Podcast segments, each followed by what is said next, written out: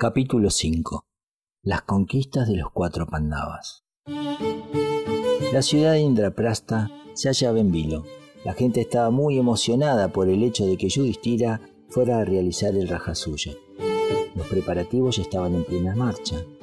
Vyasa estaba allí para prestar a Yudhishthira su valiosa ayuda. Se decidió enviar a los cuatro hermanos a los cuatro puntos cardinales de la tierra.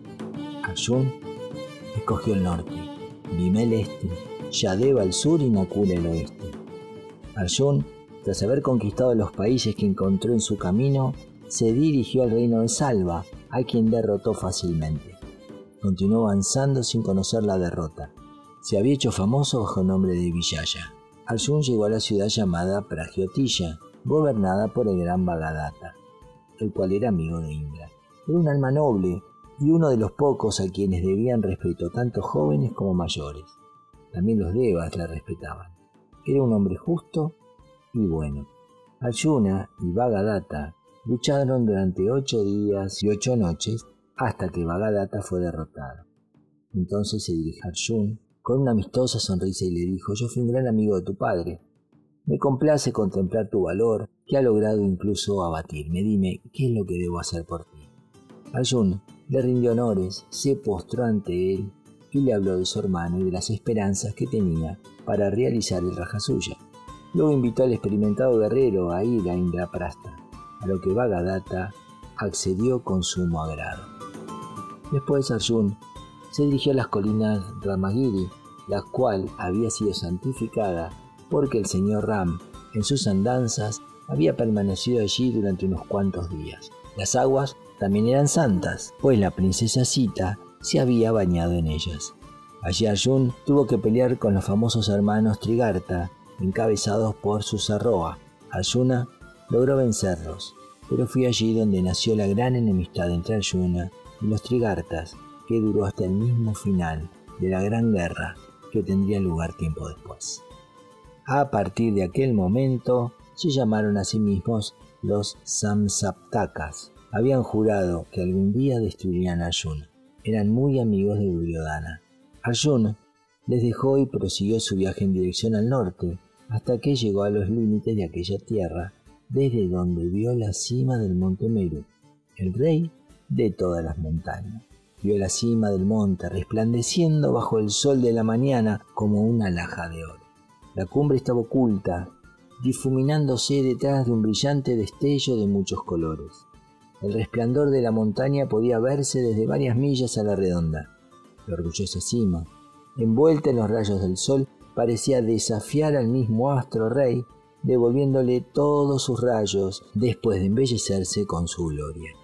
En un espectáculo sublime. La cumbre parecía perforar el firmamento y alcanzar los cielos. Arjuna permaneció de pie durante largo tiempo enfrente del grandioso gigante, con su mente sobrecogida la humildad para él hasta entonces desconocida. Se postró ante él y muy en contra de su voluntad, prosiguió su camino confiando que algún día en un futuro lejano pudiera regresar de aquel lugar. En las laderas de la parte sur del monte Meru crecían unas enredaderas llamadas Jambu. Toda la ladera estaba cubierta de estas enredaderas, las cuales siempre estaban repletas de unas flores que eran las favoritas de los sidas que frecuentaban el lugar. Aquellas enredaderas eran tan características de aquel lugar que los sidas y los charanas denominaban aquella zona con el nombre Jambu Vipa y por eso le dio ese nombre a Bharatavarsha. Después de ver las enredaderas de Jambu, continuó hasta el monte Gandamadana, desde donde empezó su viaje de regreso. Después de una agradable estancia llena de aventuras, regresó a Indraprasta. Por donde quiera que pasaba le ofrecían joyas, riquezas y regalos de incalculable valor. Fue entonces cuando le pusieron el nombre de Dananjaya.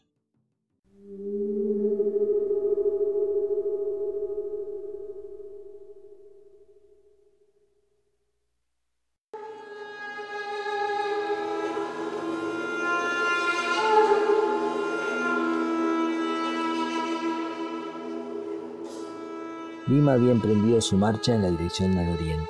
Cruzó el reino de Panejala y llegó a Mitila, donde fácilmente venció al rey de aquel país. Luego se dirigió a Cheri, donde se encontró con Sisupala, y le habló del raja suya que iba a realizar Yudhishthira. Sisupala lo recibió con todas las muestras de afecto y dijo que con toda certeza estaría presente para aquella gran ocasión. Bhima continuó hacia Kosala, Ayodhya y muchos otros reinos, conquistándolos a todos. Luego fue a Giribraya, donde fue agasajado por Yadeva, el jovencísimo rey de Magadha. Después de contarle lo de Rajasuya, Bhima puso fin a sus conquistas y regresó a Indaprasta cargado de riquezas del oriente. La gira de Yadeva tuvo también mucho éxito. Derrotó al famoso rey conocido con el nombre de Dantavatra. Otro de los poderosos reyes que sometió fue Srenimam. También venció a Binda y a Anumbinda de Avarshi. Luego fue a la ciudad de Mahimati y luchó contra Nyanila. Conquistó todos los reinos del sur.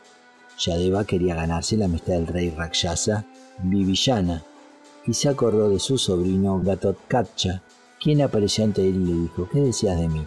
Yadeva le abrazó cariñosamente y le dijo, Gatotkacha, quiero que vayas a Lanka, la capital de Vivillana, que es el hijo de Pulastia, cuyo hermano era Ravana. Quiero que le invites a asistir al Raja suya.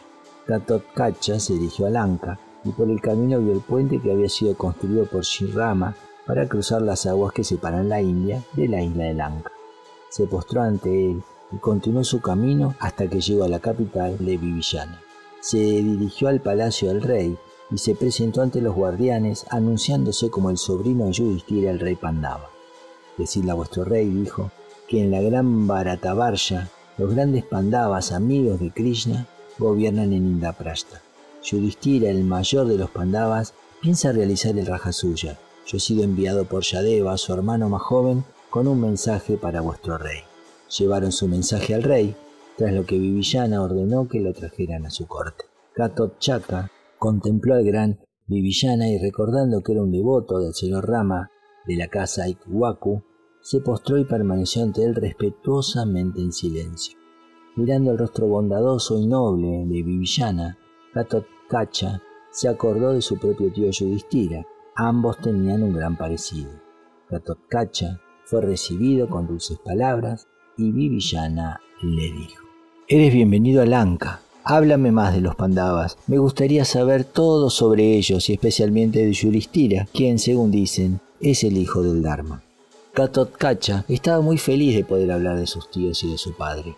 Le dijo que su padre era el hijo de Bayú y le contó todo acerca de los Pandavas y de su valentía. Vivillana estaba complacido de ir hablar de los Pandavas, de su bondad, de su valor y de su amor por Krishna. Le entregó muchas joyas y costosos regalos, y después de honrarle como enviado de un gran monarca, lo mandó de regreso. Yadeva estaba muy complacido con su sobrino por haber llevado a cabo su misión de forma tan brillante. Luego Yadeva fue al reino Pandya y llegó a la ciudad de Chitangrada, la esposa de Arjuna, quien la recibió con gran afecto. Su padre estaba muy contento de ver a la hermana Arjuna, y le enseñó a Babru Bhajana, el hijo de Arjuna y Chitangada.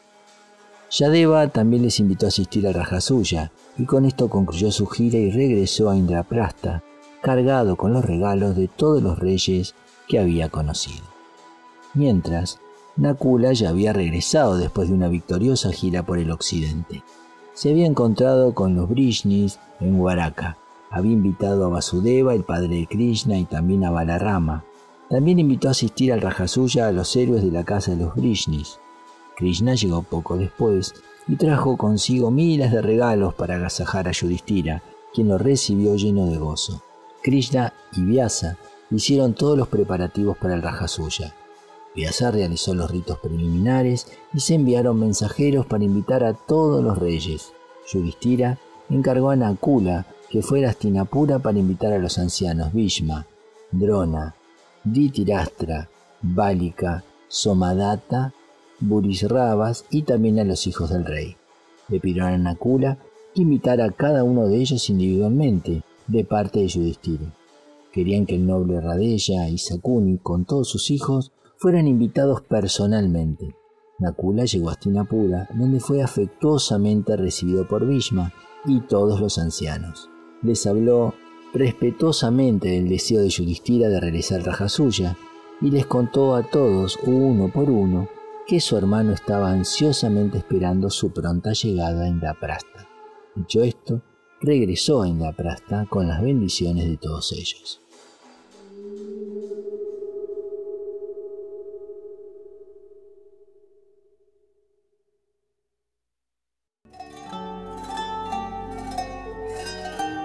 Los invitados comenzaron a llegar, uno tras otro.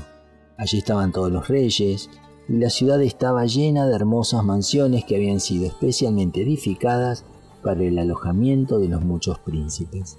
Parecía la ciudad de los dioses. La riqueza se había literalmente volcado en las arcas de Yudhishthira. Krishna había pedido a Duryodhana que estuviera a cargo de la tesorería. Duryodhana pudo ver el homenaje de que eran objeto los Pandavas y su gloriosa posición.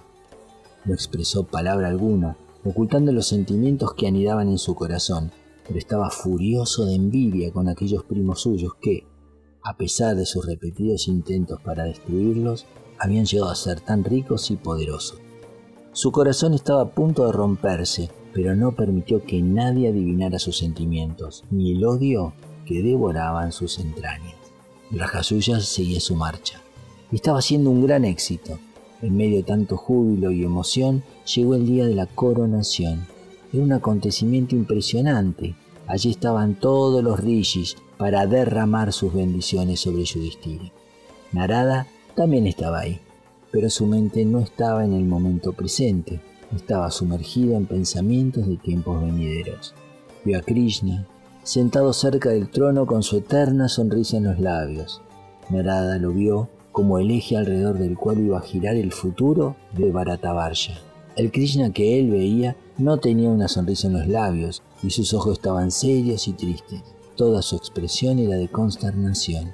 Narada giró sus ojos hacia Yudhishthira y contempló al inocente monarca que sería la causa de la destrucción de toda la raza de los yatrias. Miró luego a Draupadi y vio cómo iba a hacerse ciertas las predicciones que habían sobre ella. Duryodhana estaba mordiéndose los labios para sujetar la envidia y la furia que brotaban de su corazón. Sakuni, con sus ojos astutos, observaba todo lo que ocurría y podía verse una sonrisa maligna dibujándose en sus finos labios. También vio a Radella, el noble Radella, el ser más generoso de todos los tiempos, desdichado de él. Narada, como en un cuadro, veía la muerte de Radella a manos de su hermano, el cual ni siquiera lo conocía como tal. Vio a los hijos del rey ciego siendo aniquilados por Bhima, del campo de batalla, el gran Kurukshetra, sembrado con los cuerpos de infinidad de yatrias, Bhagadata, Vinda, Anubinda y toda esta galaxia de príncipes yacían muertos en el campo de batalla.